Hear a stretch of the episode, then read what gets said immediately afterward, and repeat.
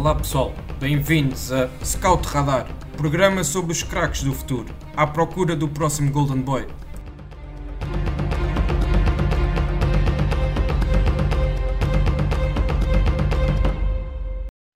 Olá a todos e sejam bem-vindos ao Scout Radar, o podcast da ProScout, onde falamos dos talentos nacionais e internacionais. Uh, antes de mais, gostaria de desejar um bom ano a todos. Espero que seja um 2022, uh, 2022 com muita saúde e muitos sucessos uh, para, para quem nos ouve. E para começarmos aqui bem o ano, vamos fazer um balanço do 2021 de alguns jovens portugueses, aqui um, como complemento a um artigo que saiu recentemente no nosso site, uh, em que projetamos o que poderá ser o 2022 de alguns jogadores que poderão dar o salto neste, neste ano que agora começa. Uh, e, portanto, este complemento do, do balanço de 2021 de alguns jovens que já estão um bocadinho mais estabelecidos. apesar de haver ainda aqui o overlap de um jogador que está, está na lista uh, desse artigo e também aqui no, no podcast de hoje. Como convidado tenho o, o Rodrigo Carvalho, também um nome habitual para quem segue a ProScout, eh, Rodrigo, queria também começar por desejar-te um, um, bom ano 2022 para ti e agradecer a tua disponibilidade para, para poderes participar aqui neste episódio comigo. Obrigado, David. Um bom ano para ti também, um bom ano para, para quem nos ouve. É, é um prazer estar aqui a começar mais um ano da, da melhor maneira aqui no, no Scout Radar e vamos apresentar aqui nomes que não, não sendo desconhecidos, são nomes muito, muito promissores do nosso futebol. Exatamente. Portanto, aqui só para definir um bocadinho e explicar um bocadinho os critérios de escolha, isto foi, uh, foram escolhidos jogadores um, sub-21 uh, portugueses que, que, por uma razão ou outra têm, uh, tiveram aqui um, um 2021 bastante forte e que merecem aqui o, o, nosso destaque e, portanto, vamos falar aqui um bocadinho também do, do, ano de cada um deles. Para começar, vamos falar em quatro jovens do Futebol Clube do Porto. acabam por ser os quatro um, aqui dentro do, do, mesmo cesto, digamos assim, porque foram sempre jogadores que, que jogaram juntos uh, em todos os escalões uh, de, e, e, depois acabaram também com, com aquela equipa uh, que ganhou a Youth League, aquela, aquela, famosa geração do Porto que ganhou a Youth League. Estou a falar do Diogo Costa, do João Mário, Fábio Vieira e do Vitinha, quatro jovens que Uh, tiveram uh, anos diferentes, entraram na equipa do, do Porto em, em, momentos diferentes, mas que são jovens com muito valor e que, hum, e que também sei que, que aqui o Rodrigo uh, gosta bastante deles. Portanto, podemos começar pelo Diogo Costa. Uh, Rodrigo, o que é que podes aqui dar de, de balanço do, desta, deste ano 2021 do Diogo? Bem, para, para começar em grande, acho que é um, um ano em que o Diogo se assume como o futuro guarda-redes da nossa seleção. Uh, esteve muito bem nos últimos dois anos quando, quando foi chamado. Uh, aqui ou ali teve alguns erros e, e, esses erros são importantes para melhorar uh, na equipa do Porto quando, quando ainda não era titular. Eu acho que desde que assumiu a titularidade agora, depois do verão,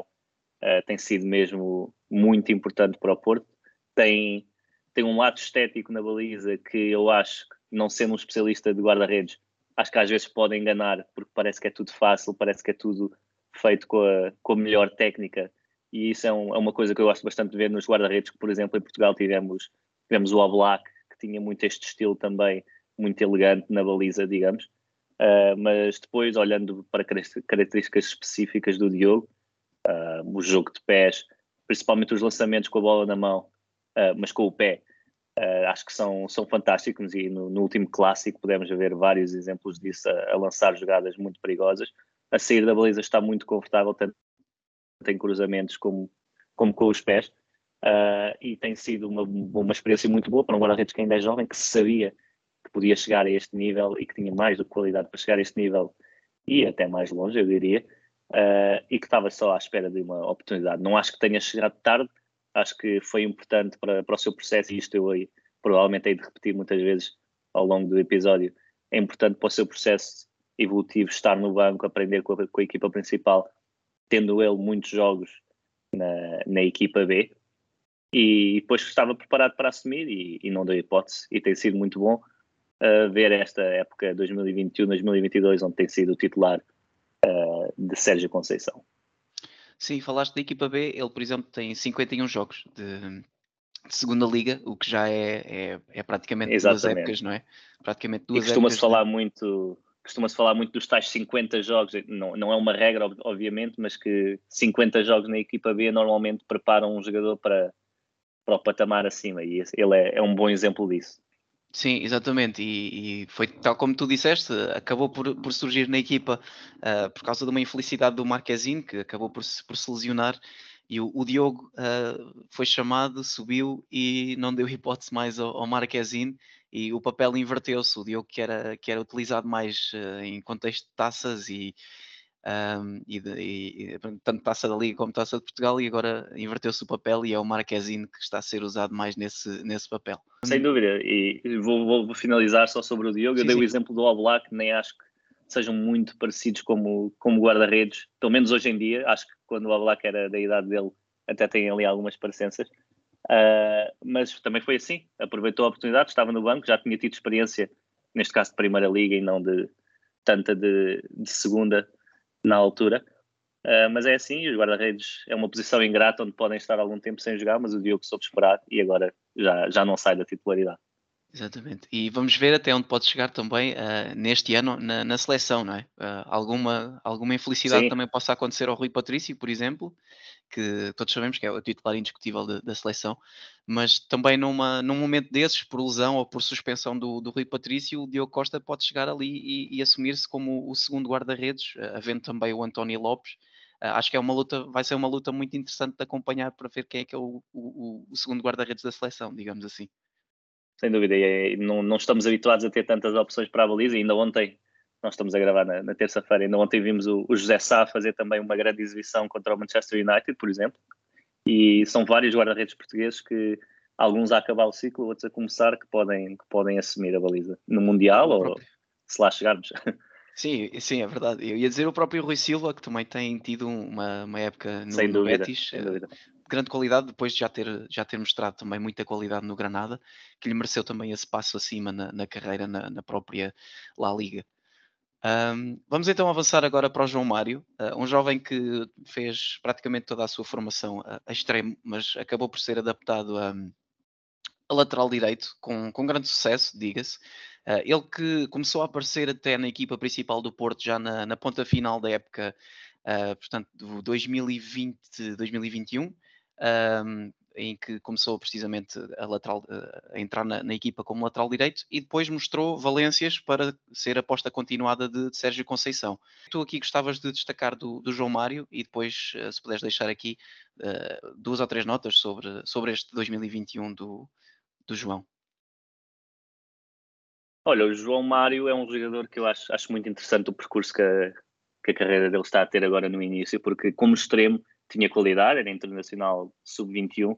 mas não o via a ter muitas facilidades a chegar à equipa do Porto e no leque destes quatro era o que eu via claramente menos potencial para, para se afirmar facilmente. Uh, agora, a questão da, da, polivalência e mudar de posição para lateral, e a verdade é que tem assumido ali na lateral direita uma posição que, que havia debilidades no Porto e, e, tem assumido bem quando é chamado. Tem alguns problemas defensivos, como é óbvio, uh, está a aprender enquanto joga ao mais alto nível, mas ofensivamente é uma solução boa,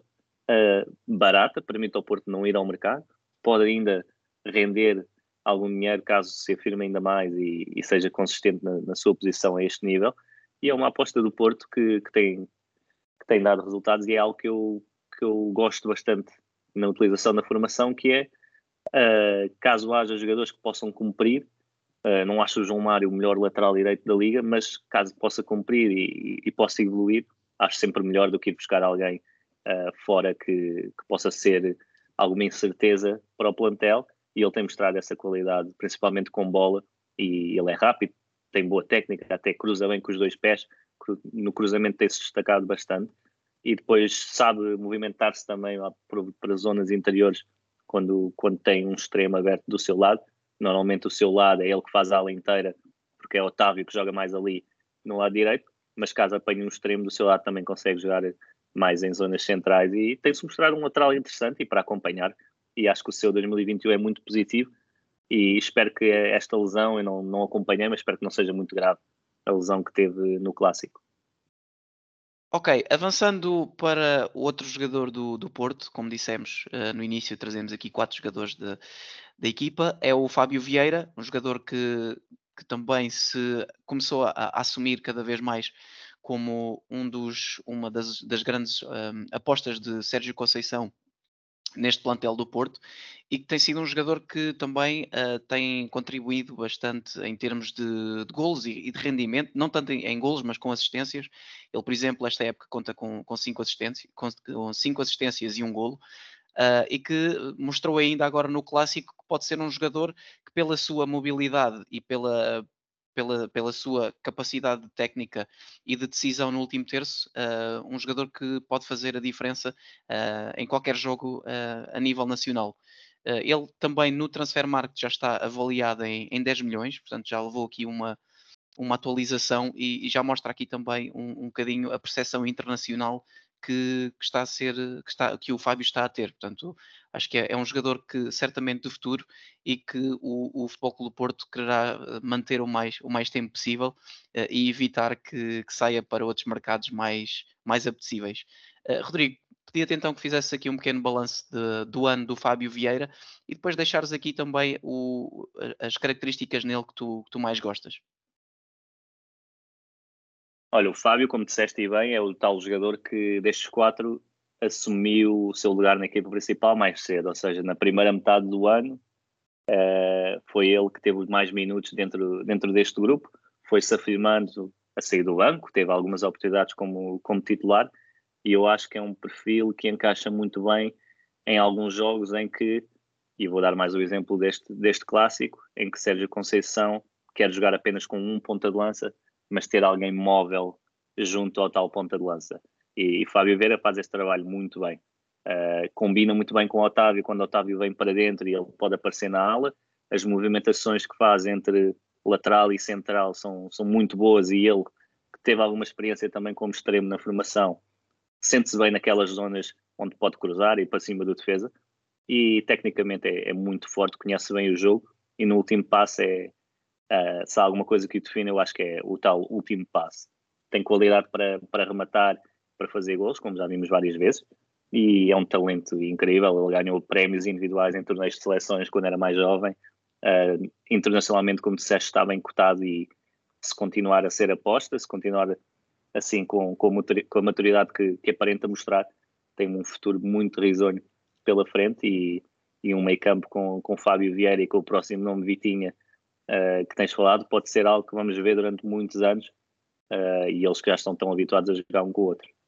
Sim, e uh, quer a nível de, de, clube, neste caso, como até para a seleção A. Eu não sei qual é a tua opinião do, sobre o Fábio Vieira, mas eu diria que é um, do, um, daqueles jogadores, a par do Vitinha, que vamos falar também a seguir, que estão, estarão ali à porta de, de entrar também numa chamada, do, do numa convocatória do, do Fernando Santos. É verdade, e eu acho que, falando agora também do Vitinho, eu diria que o Vitinha, pela, pela se calhar idade e pela competição que existe para a sua posição, podia chegar mais cedo, mas eu diria que o Fábio Vera até agora tem mostrado maior rendimento ao mais alto nível e também entrou mais cedo e isso influencia um pouco. Mas sendo para, para as posições do ataque e da maneira como joga a nossa seleção, não sei se encaixaria tão bem como por exemplo o Vitinha ali no meio campo. Não sei se há lugar para ele, pelo menos por enquanto com, com Fernando Santos. Uh, caso a seleção jogasse de outra forma, ou tivesse outro treinador, o que também pode acontecer uh, brevemente, aí sim, claro, são dois jovens. Aliás, são três jovens e João Mário nunca se sabe, mas há mais concorrência para ali e de, e de mais alto nível.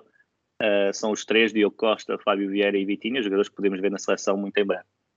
Sim, e fazendo então o ponto para, para o Vitinha, que já, já referenciámos aqui o seu nome duas ou três vezes, uh, o, o Vitinha que começou 2021 uh, ah, fora, não é? ele estava emprestado ao, Wolves desde o início da, da época de 2020-2021, uh, ah, havia aquela cláusula de compra de, salvo erro, 20 milhões, houve sempre a dúvida caso, uh, caso o Wolves ia comprar o jogador ou não, acabou por, por não exercer a, cláusula e ele voltou ao plantel do Porto e apesar de não ter sido logo aposta do início da época, um, jogaram ali, por exemplo, até uh, o Bruno Costa, por exemplo, também foi um jogador que passou por ali, e que, mas agora tem-se tem -se assumido cada vez mais como uh, protagonista neste, nesta versão 2021-2022 do, do Porto de, de Sérgio Conceição. Um, também já falámos eh, várias vezes do Vitinha neste espaço, uh, tivemos também já vários artigos a falar sobre ele na, no, no, nosso site, mas uh, Rodrigo, acho que a tua opinião pessoal uh, ainda não, não foi ouvida uh, publicamente, digamos, um, aqui no, no, quer, quer em artigo, quer, quer em podcast, portanto perguntava-te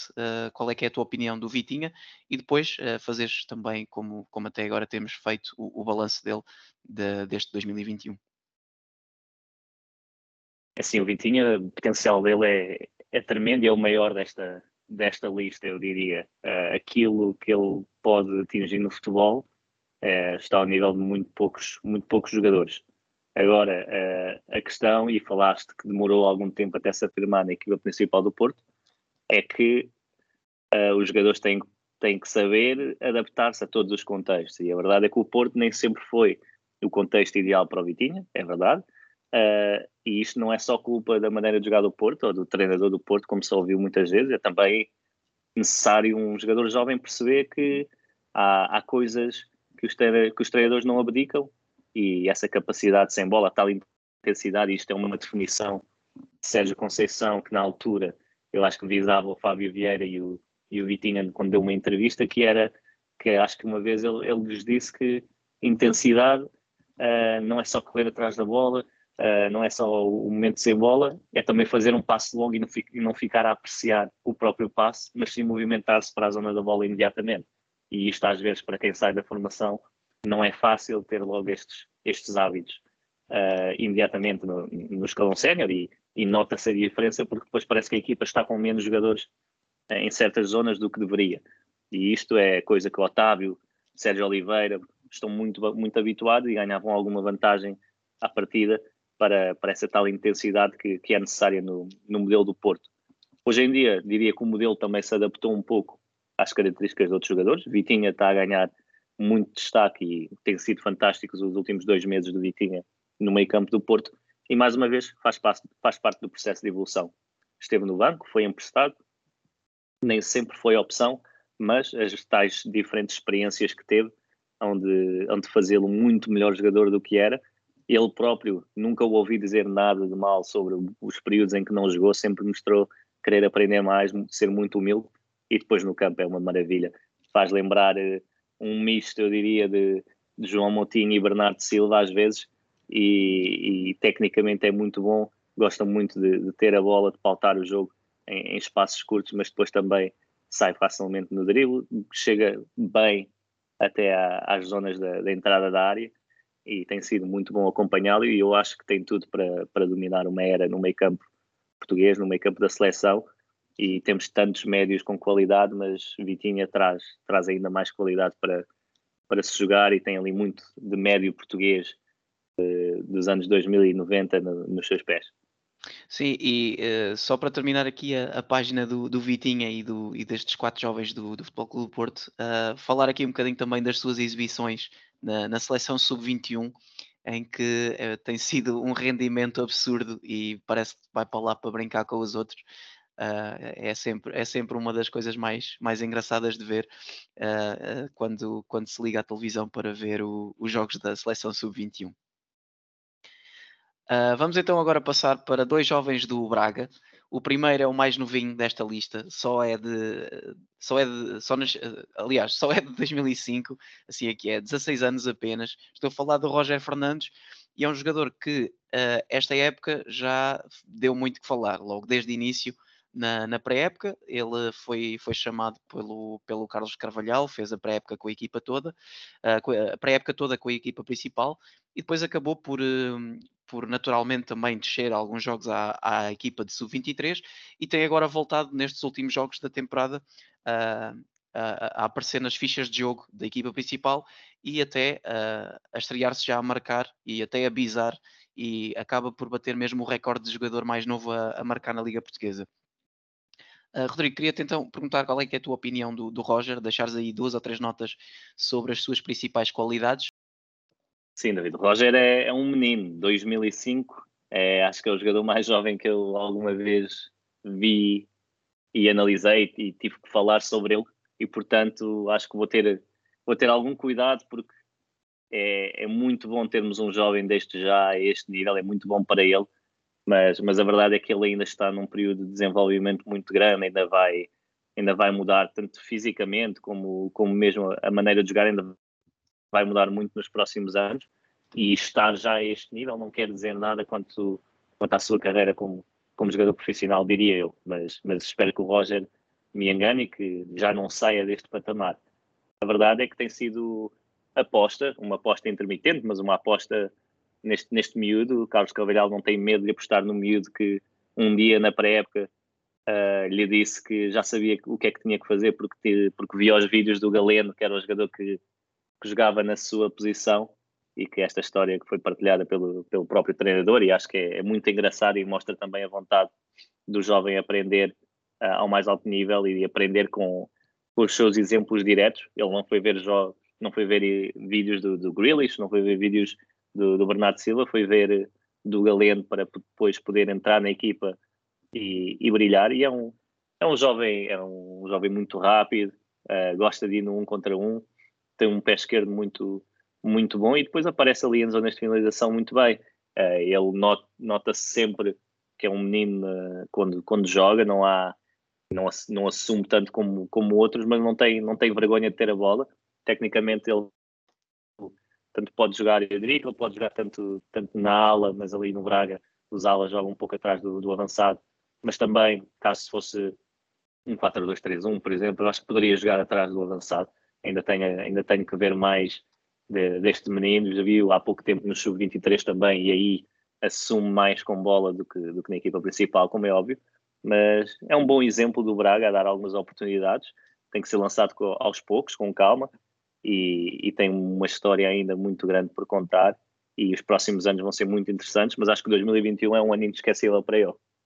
Exatamente, e também há de ser um ano inesquecível para o Vitinha do Braga, já falámos do Vitinha do Porto, Uh, mas agora um ponta de lança uh, goleador, ele já tem uh, 10 golos pela equipa principal, tem, tem sido também uma das principais revelações desde que começou a ser aposta. O, o Braga que teve ali algumas dificuldades em encontrar o, o goleador para, para esta época, passou por lá o, o Abel, passou por lá o, o Mário Gonzalez, mas na verdade quem, quem, tem, quem tem mostrado rendimento é o miúdo de de 21 anos, da geração de 2000, que, que subiu da equipa B. Uh, Rodrigo, que gostaria que tu me falasses aqui um bocadinho do Vitinha, uh, deixares aqui as principais uh, características que tu, tu mais aprecias no, no seu estilo de jogo e depois também falares aqui um bocadinho do, do que é que poderá ser o, o resto da época do, do Vitinha. O Vitinha é um, é um caso muito interessante, este Vitinha do Braga. Uh, tem, ele no juvenil jogava na segunda distrital do Braga jogava no Águias Alvite. Uh, é um caso pouco comum nas equipas grandes, não há grande aposta na formação, principalmente a partir do, do sub-19. Não é normal irem buscar jogadores à distrital, mas há muito talento eh, por aí espalhado e, e o Vitor é um, é um belo exemplo disso. Ele tem, tem estado muito bem, estreou-se recentemente uh, a marcar um hat-trick na, na Primeira Liga. Parece, parece coisa fácil para, para um miúdo que está no seu primeiro ano ele tem 21 anos já, não é, não é dos mais jovens da liga, mas aos 21 anos, no seu primeiro ano a, a aparecer regularmente com a equipa principal, ele que fez dois jogos ainda no ano passado, tem estado bem e mostra que é, é aquele caso do João Mário que eu falava, que é o Braga, uh, e claro que muitas vezes não sabem até que ponto os jogadores podem chegar e que rendimento podem ter logo à partida, mas o Braga, se soubesse que tinha Vitinha a este nível, se calhar não tinha ido buscar outros avançados no mercado. E agora, sabendo que tem um, um jogador da casa, um jogador, um jogador jovem português que irá ser aposta, uh, ele está muito, muito, muito importante na equipa principal e Carvalhal tem sabido utilizar as suas forças e força é, é o que o define. É forte fisicamente, muito inteligente, é um avançado eh, moderno que faz, faz um pouco de tudo com a bola, não é, não é excelente, mas tecnicamente consegue resolver ali em zonas de finalização e arranja sempre maneira de, de rematar com algum espaço e, e, tem, sido, tem sido muito bom acompanhar. É um, é um, finalizador nato e está, está a deixar a sua marca já na nossa liga, na equipa principal do Braga, e acho que é quando nos queixamos sempre que não existem que faltam sempre avançados portugueses. Acho que é um bom exemplo de um avançado que não é nada típico do nosso futebol e que normalmente eu diria que este tipo de avançados ficam-se pela formação porque parece que só se destacam pela vertente física, mas o Vitinha mostra que tem aqui muito para, para explodir e é um belo jogador para acompanhar e acho que até ao momento e principalmente nos últimos jogos tem ganho, tem ganho ali muito espaço na equipa principal do Braga. Sim, e vamos de avançado para avançado e falar agora um bocadinho do Gonçalo Ramos, avançado do Benfica, que uh, ao contrário do, do Vitinha não, não se tem destacado essencialmente por,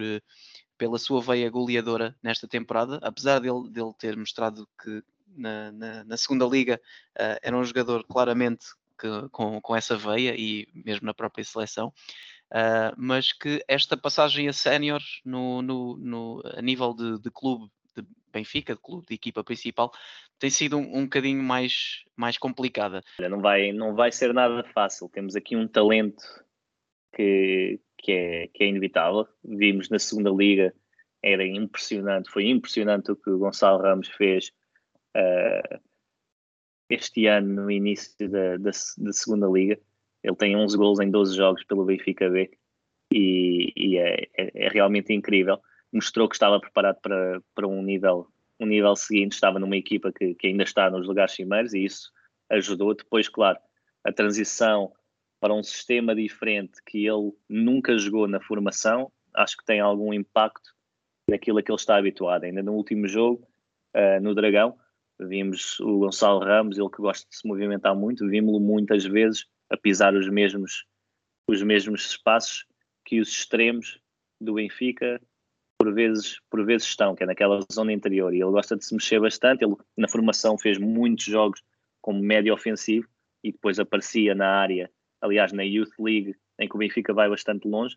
Ele também jogava muito em zonas recuadas e depois aparecia na, aparecia na área muito bem. Acho que as características do Gonçalo, fisicamente, as suas demarcações são muito boas. Uh, Destaca-se uh, pelo golo e o jogo de cabeça é, é, é fenomenal aparece na área como, como muito poucos sabem, mas precisa deste período de adaptação. Não acho, fala-se já de um, de um insucesso ou de um, de um falhanço na equipa principal do Benfica. Ele tem apenas 25 jogos pela equipa principal do Benfica. Acho que precisa deste período de adaptação. A posição de avançado no Benfica, esta época então, é, tem sido uma posição muito intermitente no que toca a sistema, no que toca a parceiro e é uma posição que depende muito das rotinas criadas com os jogadores à sua volta. E a verdade é que não tem mostrado a, a veia goleadora que mostrou na equipa B. Acho que pode ser do contexto, também pode ser porque ainda não está preparado para assumir de caras na equipa principal do Benfica, algo que não, não acho errado e que se tivesse que ser emprestado para o ano, para, ou mesmo agora em janeiro, para um clube de Primeira Liga, acho que devia ver isso como uma oportunidade para, para se afirmar a este nível mas é um talento uh, que, que, temos muitas, muitas esperanças como portugueses para a nossa seleção e que temos visto nas seleções jovens e na, nas camadas jovens que está, está mais do que pronto para, para se tornar um jogador profissional muito bom. Sim, e falar em jogadores para chegar à seleção, uh, ainda por cima este numa posição que nós em Portugal costumamos ter sempre uh, bastante poucas opções, uh, é o Gonçalo Inácio, um jogador que também a nível de seleção não tem assim grande, grande historial, ele só, só até chegou à seleção de sub-21 nestas últimas convocatórias, um jogador que, que até assumiu-se no Sporting bastante, bastante cedo na sua carreira. E, e portanto, eh, era, era agora oportunidade para falarmos aqui também um bocadinho do, do Gonçalo Inácio, neste, neste tempo que, que nos resta, um, sobre, sobre as suas características e depois falares aqui também o balanço de um 2021 que para ele também há de ter sido fantástico, uh, tendo, tendo sido uma das maiores revelações desta da, da, liga, da liga passada e continua a sê-lo uh, na continuação de, de 21 de 22 e depois com a coroação de, do título de campeão nacional. Sim, nesta lista diria que foi o jogador que teve o melhor ano 2021 de, de janeiro a dezembro, se virmos as coisas dessa forma. Esteve, esteve mesmo muito bem no Sporting campeão nacional, tornou-se uma peça, uma peça fulcral para, para a equipa de Ruben Amorim. Acho que beneficia muito de ter um jogador como Coates ao seu lado, e ele próprio já, já falou disso. Uh, acho que tem potencial para se assumir como o central do meio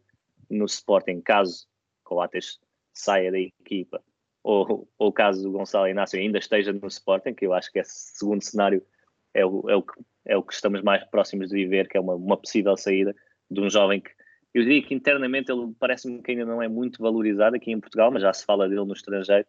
E, e, para mim teria que ser pelo menos o quarto central da seleção, mas muito perto do terceiro, que, e tem que ser já uma aposta em jogos da nossa seleção para, para começar a, adaptar-se a a este nível. Pep não está para novo, tem tido vários problemas físicos. Eu diria que Pep e Ruben Dias são claramente os titulares neste momento, mas acho que também uh, Gonçalo Inácio tem muito para dar, sendo canhoto do lado esquerdo, também pode dar muito à nossa seleção. Há a tal questão da linha de quatro uh, a defender, que ele não está tão habituado e ao nível, a nível, a nível sénior ainda muito pouco jogou numa linha de quatro, apenas no sub-21, se considerarmos que é, que é sénior já na seleção. Uh, mas, mas eu acho que tem muito potencial, canhoto. Acho que a sua personalidade precisa de alguém, por exemplo, como Ruban Dias ao seu lado, como Coates, mas de resto uh, é um jogador que tem muito para crescer com bola, é fortíssimo. Uh, e aquele pé esquerdo, eu acho que ele, ele é tão bom com bola que às vezes uh, exagera um pouco e até coloca a equipa em algumas zonas perigosas quando está muito confortável, mas, mas defensivamente tem tido muito poucos erros, que é algo que eu não estava à espera, porque também cheguei a vê-lo na formação e, e, tinha ali algumas, algumas reticências, porque ele tinha sido lateral muitas vezes também, e depois passou para central. E, mas a verdade é que tem estado muito bem e adaptou-se de forma plena à Primeira Liga, tem sido aposta regular e mostra toda a sua qualidade. Exatamente, também é um jogador que eu, que eu aprecio bastante. E como tu disseste, às vezes não é muito valorizado cá, cá em Portugal, acaba por ser um jogador mais low profile, mas que estará também aí, uh, talvez à, à, porta de uma, de uma possível grande transferência, talvez no, no final desta época. Uh, Sim, eu digo já, digo, digo só que ele foi um dos destaques do, do 11 de jovens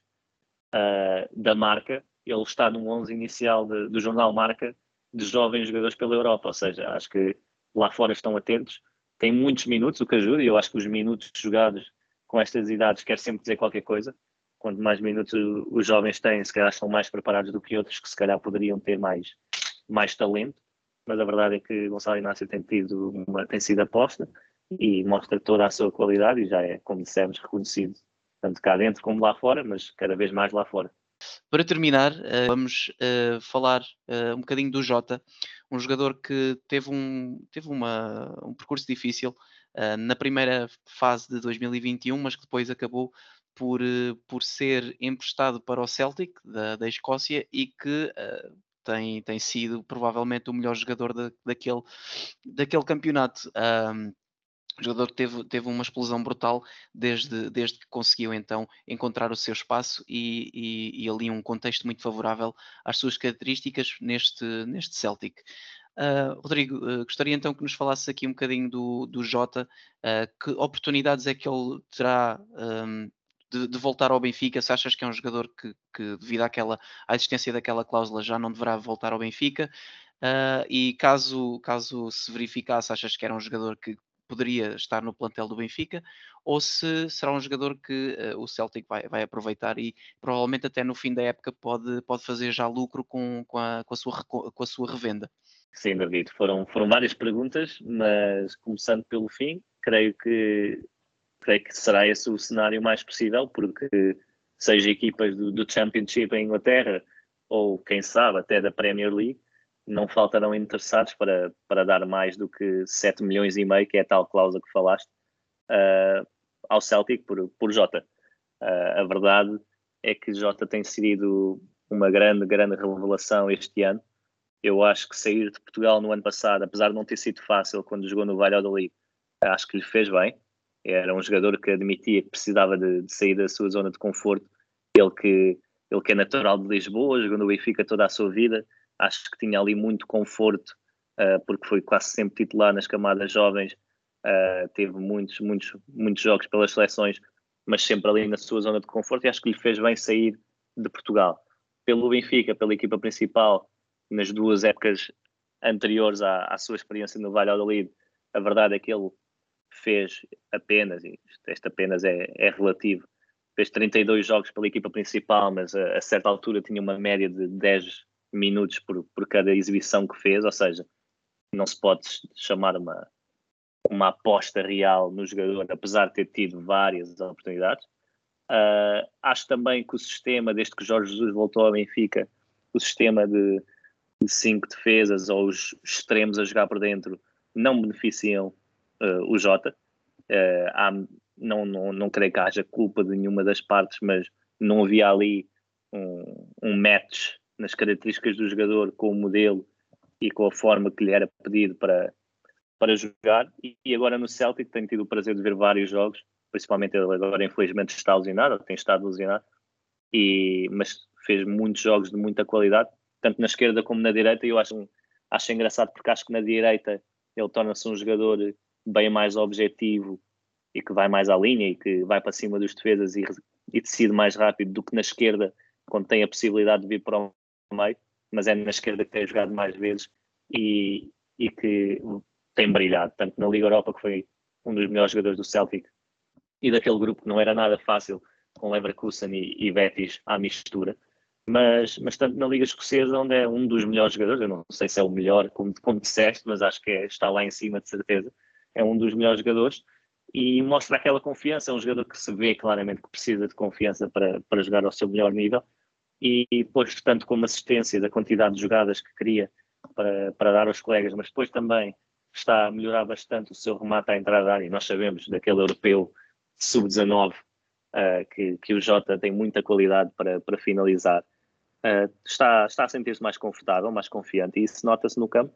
E é um bom exemplo de que sair para, para um nível se calhar mais baixo, não, nem sempre é, é, algo mau e se não deu no Benfica vai dar em algum lugar.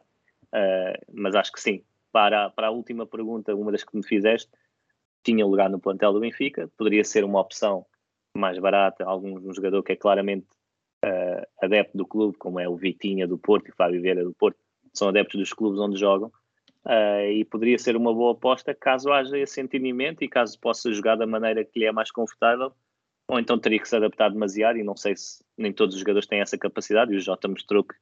que não, nem sempre tinha essa capacidade quando, quando foi aposta do Benfica. Excelente, acho que é um excelente resumo uh, do, da, sua, da sua época até agora e da, do seu contexto um, no, neste, neste, neste fim de, de 2021 início de 2022. Uh, acabamos assim também o nosso episódio com, com, esta, uh, com esta descrição do Jota e com este balanço sobre, sobre o que foi o seu ano. Uh, Rodrigo, resta-me agradecer a tua presença mais uma vez e os teus, os teus inputs aqui que nos aqui ajudaram a perceber melhor um, o 2021 de cada um destes jovens e também fizemos até aqui a projeção de, de alguns, uh, em alguns dos jovens daquilo que poderá ser o seu 2022. Uh, Despedir-me então com um abraço a todos e até uma próxima.